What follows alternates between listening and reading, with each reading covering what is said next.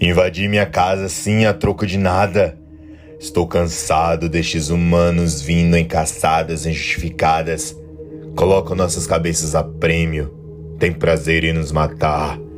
Entendo que alguns da minha espécie, bem, muitos, a maioria, faz o mesmo com eles, em um ciclo perpétuo de matança, mutilação e tristeza.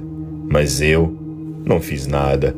Hum, mudei para cá em busca de paz, mas preciso comer. Encontrei um lugar incrível.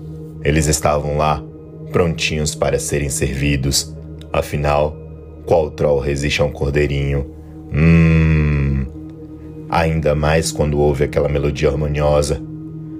Mé. Pronto para ser devorado? Desconheço. Hipocrisia humana.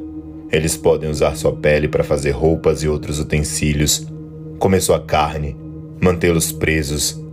Eu só quero me alimentar, comer uma costelinha assada na brasa, e por isso sou perseguido? Hum. Invadir meu pântano atrás de mim? Que absurdo. Aqueles cães malditos farejam nosso aroma agradável a milhas de distância. Hum. Pois bem, deixa eu pegar este pedacinho de pau brilhante que adquiri de um maninho franzino. Hum. Eu sacudo e ele solta luz.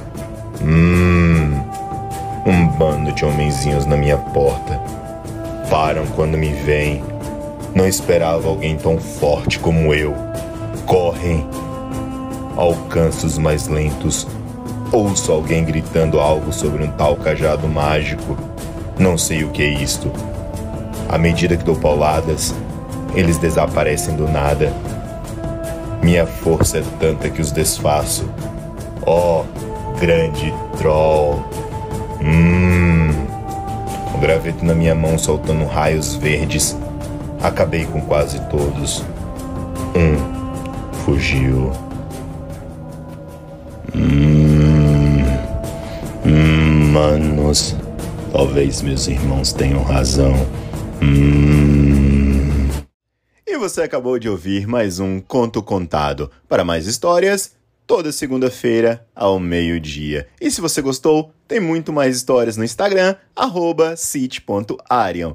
Venham, curtam, comentem e compartilhem. Obrigado e até a próxima. Tchau!